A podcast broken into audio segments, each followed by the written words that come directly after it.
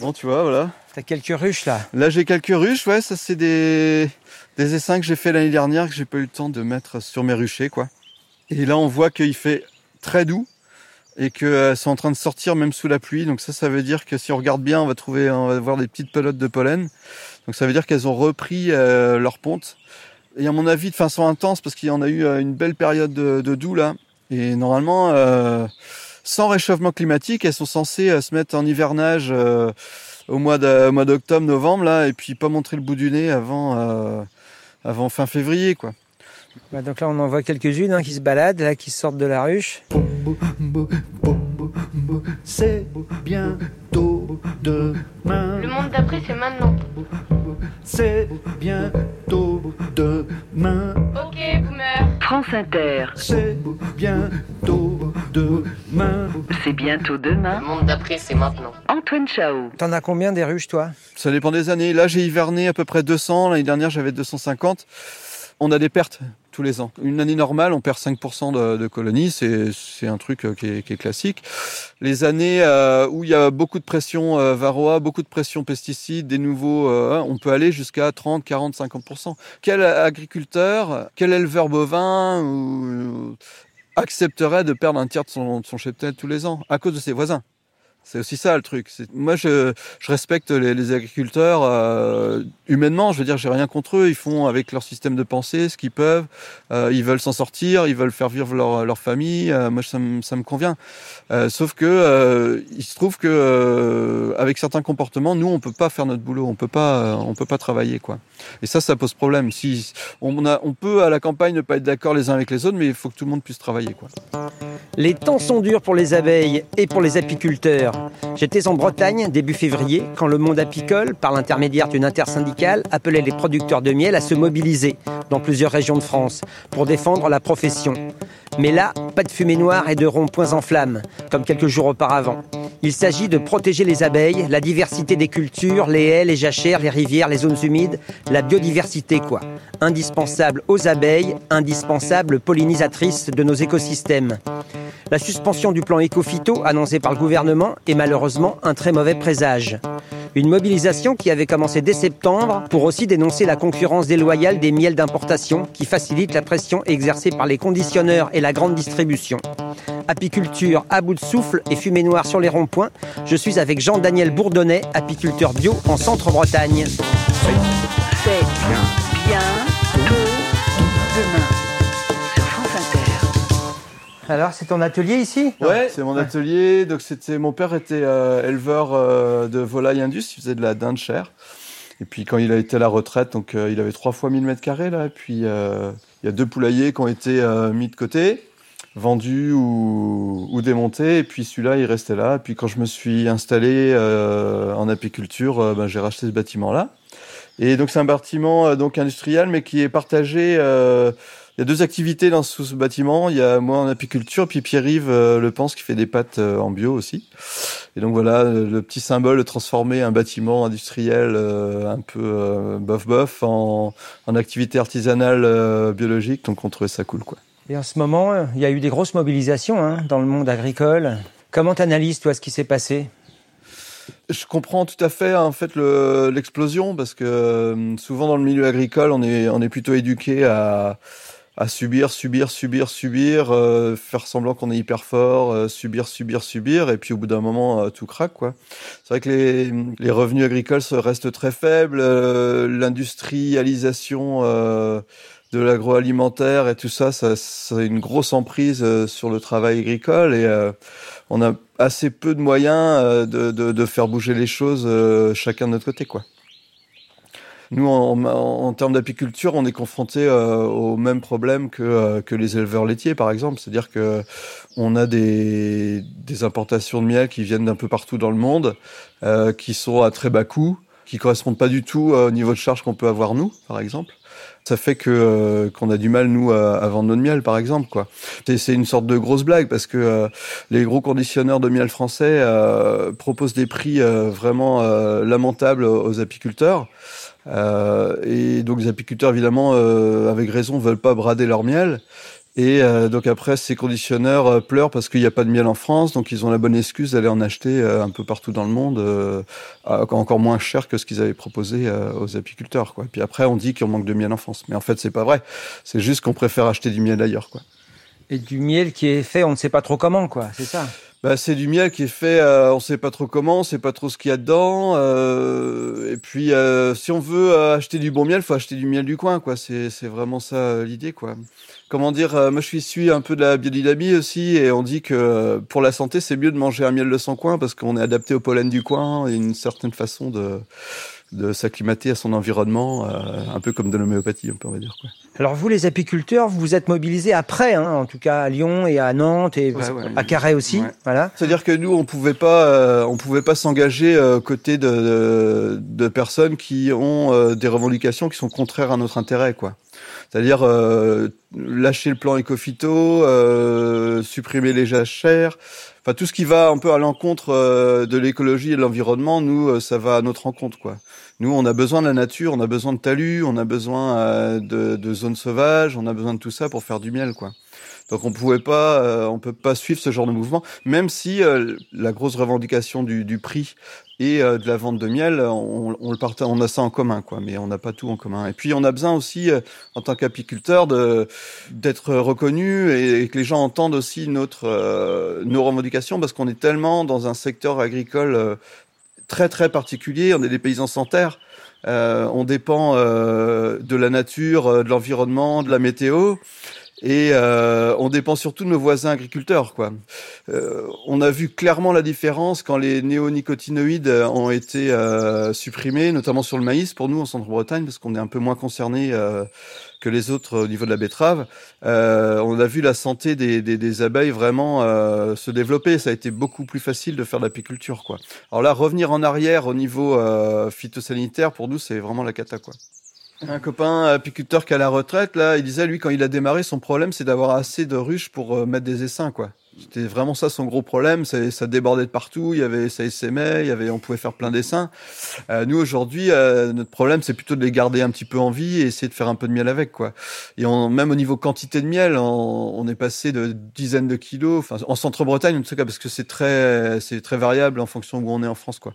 Mais en Centre-Bretagne, on est passé de, de, de 40, 50, 60 kilos à ben, parfois euh, 5, 6, 7, 8, quoi. Les bonnes années, on fait 20 kilos par ruche, on est content. En bio notamment, après, euh, ça dépend de la technicité de chacun, mais enfin, on a quand même une grosse tendance qui est plutôt euh, celle-là quand même, quoi. À Rostronin, à quelques kilomètres d'ici, il y a encore des tas de fumier sur les ronds-points, etc. Comme- Fumier, t'es gentil. Ouais, de saloperies en plus. Ah ouais, hein. C'est des tas de pneus, des merdes. Il y en a partout. En fait, c'est quelque part, ça représente un petit peu la, la conscience écologique de chacun, quoi. Puis on voit bien quand on se balade un peu dans les villes en Bretagne, là, on a des tas de bâches, des tas de, de tôles, euh, des trucs, des bouts de plastique, euh, des pneus. euh, Enfin voilà, c'est pas ma version de, de- du militantisme euh, du tout, quoi. Cramer des, des pneus et tout ça, c'est pas.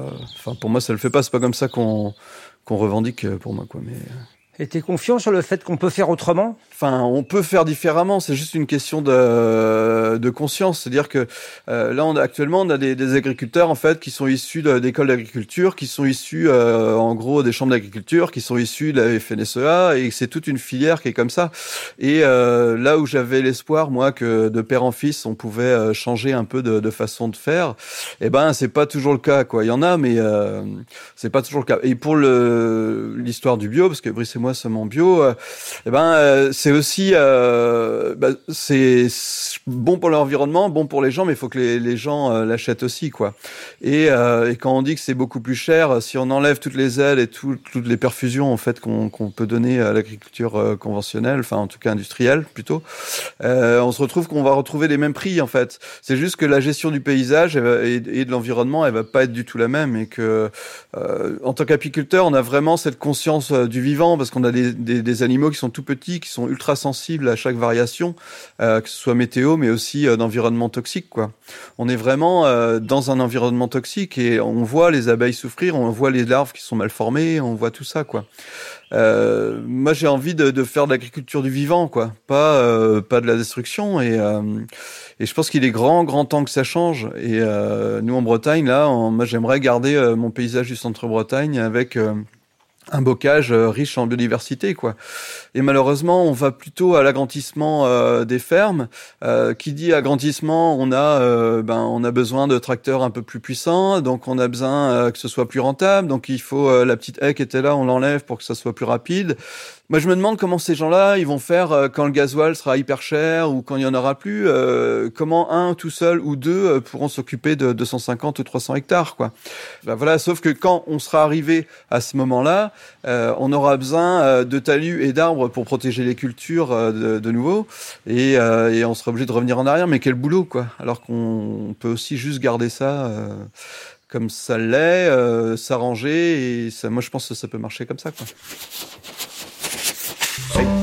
C'est Bien. bien tôt demain.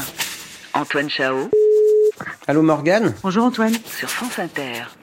Morgane Large, alors euh, on s'est croisés hein, régulièrement, donc euh, les auditeurs te connaissent, je pense. Tu es euh, journaliste indépendante en Bretagne, notamment pour le média indépendant et d'investigation Splon, Ouais, ouais. Et je suis aussi journaliste pour ma radio locale que j'adore, RKB. RKB, qui m'a toujours soutenu. Alors j'étais du côté de chez toi là il y a quelques jours, il y a trois semaines, et en traversant les, les ronds-points, ça fumait encore. hein. il y avait des tas de pneus, de bâches, etc. qui brûlaient. Alors Morgane, tu t'es intéressé à, à l'origine de ces pneus. D'où venaient euh, ces montagnes de pneus qui ont été enflammées pendant le mouvement des agriculteurs Bah, en fait, ça pose question euh, déjà de la capacité des exploitations agricoles et du système euh, actuel de générer du déchet sur des exploitations. Parce que c'est quand même assez récent qu'il y ait autant de, de déchets, autant de consommables qui parfois terminent au fond d'une zone humide, parfois à brûler sur des ronds-points. Ensuite, euh, moi, ça me semblait étonnant qu'il y ait autant de pneus encore dans les fermes parce que autrefois ça servait pour couvrir l'état d'ensilage, mais c'est de moins en moins utilisé. Euh, désormais, les, bah, déjà, euh, les agriculteurs, ils ont des possibilités maintenant pour recycler gratuitement leurs pneus. Et puis, on couvre l'état d'ensilage avec des boudins en gravier. Et, euh, et je trouvais que la, la, la dose de pneus était pas très cohérente. Alors euh, j'ai commencé à faire des petites recherches. J'ai vu aussi des choses et j'ai vu, euh, par exemple, euh, des vendeurs de pneumatiques euh, qui euh, laissaient libre accès à leur de pneus usagés aux remorques agricoles. On paye pas le recyclage pour que ça finisse brûlé sur un rond-point parce que il y a des fumées euh, toxiques, hein, euh, noires euh, et qui vont déposer sur les jardins potagers, eh bien des toxiques qui vont être très mauvais. Euh, donc les, les gens se sont pas mal émus de ça. Et puis euh, j'ai pu voir aussi euh, et j'ai pu avoir des témoignages de, de riverains de- d'usines de, recyclage qui disaient que aussi ça s'est fait euh, il y a quelques semaines là pendant les manifs de voir des remorques agricoles ressortir pleines de pneus de ces centres de recyclage qui sont censés euh, récupérer les pneus pour un recyclage propre et qui d'ailleurs se font payer pour ça, hein, c'est assez cher et puis euh, qu'on qu'on donnait, euh, qu'on mis à disposition, euh, on va dire, leur stock. C'est assez inquiétant quand même, hein, non, sur ce modèle agricole qui est capable de faire ça pour euh, dénoncer alors des mesures justement de protection de l'environnement? Euh, bah, il y a un langage de guerre euh, qui, est, qui est associé. Euh, moi, j'ai pu lire dans la presse qu'il y avait certains agriculteurs qui avaient l'impression de partir en guerre, d'avoir laissé leurs femmes sur les fermes faire le travail, comme pendant la guerre. Enfin, D'ailleurs, il y a tout un langage de guerre aussi associé au mach- machinisme agricole. Il y a des tracteurs qui s'appellent Warrior maintenant.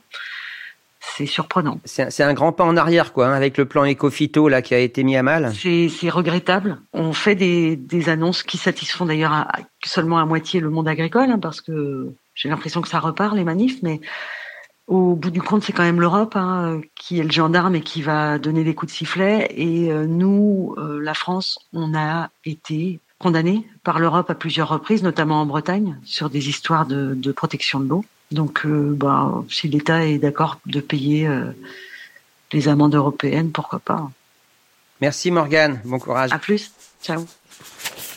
Mais c'est sûr qu'on peut faire autrement. C'est c'est c'est juste une question d'arrêter euh, de de laisser le pouvoir à- au business, à l'agro-industrie et tout ça en fait. À partir du moment où euh, où le pouvoir est dans leurs mains, eux leur intérêt c'est quand même de faire des sous. Euh, c'est quand même de vendre des produits, de vendre des techniques, de vendre des tracteurs, de vendre tout ça. Euh, L'intérêt du paysan, euh, c'est d'avoir euh, ben, des bonnes récoltes, de le vendre à un bon prix et ça s'arrête là en fait. On voit bien dans les rayons de miel par exemple, le business en fait euh, pour une grande surface ou une centrale d'achat ou un conditionneur, c'est d'acheter euh, pas cher et de vendre très cher. C'est-à-dire que les miels d'import, ils sont pas loin des prix finalement d'apiculteurs français, quoi. Sauf que eux, leur intérêt, c'est vendre cela en priorité. Donc quand les, les collègues ont fait des actions dans les supermarchés d'enlever les miels étrangers, ben on se rend compte qu'au niveau des yeux, c'est-à-dire là où on achète le plus, ben il y a plus de miel, quoi. Et les miels d'apiculteurs français, ils sont en bas ou tout en haut, quoi. Là, c'est vraiment une question de volonté. C'est-à-dire que euh, le supermarché, il peut dire, bah non, moi je favorise les apiculteurs français, je les mets au niveau du regard, et puis les autres, c'est en dessous, en dessous. Sauf que c'est pas ça qui, qui est fait. Eux, ils veulent leur marge, et la plus grosse marge, et c'est pour ça qu'ils présentent euh, les rayons de miel comme ça. De toute façon, on peut pas durer comme ça. Là, il y a des collègues, en fait, ils ont euh, quasiment deux ans de récolte d'avance pour ceux qui vendent en... En gros, à des conditionneurs, on parle vraiment de dizaines de tonnes là du coup. Hein. Et euh, donc ils se retrouvent avec des, trous de trésorerie euh, de dingue. Et euh, de toute façon, si ça se débloque pas, il y a plein de gens qui vont arrêter. Là, c'est obligé quoi. On peut pas faire, ils peuvent pas faire autrement ces gens-là. D'où l'importance de- des épiceries euh, rurales euh, solidaires qui- vendent les produits locaux en, en circuit court. Ça crée du lien, c'est super. euh, ça me remet de la, de la vie dans les bourgs et tout ça quoi. Pour nous qui sommes euh, du coin, c'est plus facile. Mais on, enfin quelque part, on peut être tous du coin aussi, mais il faudrait que tout le monde s'y mette euh, partout à faire la même chose quoi. C'est aussi euh, un mouvement de lutte contre euh, une façon de faire du business qui convient pas à tout le monde quoi. Et, là, c'est vrai que bon, les supermarchés, ils reverraient leur copie un petit peu, je pense quoi. Merci à Jean-Daniel Bourdonnais et à Brice Thomas, tous deux apiculteurs bio en Centre-Bretagne, à Morgane Large de Radio Craze Braze, RKB et du média d'investigation breton Splan. Toutes les infos sont sur la page de C'est bientôt demain sur franceinter.fr et on se retrouve la semaine prochaine à l'antenne et en podcast et pensez à manger du bon miel.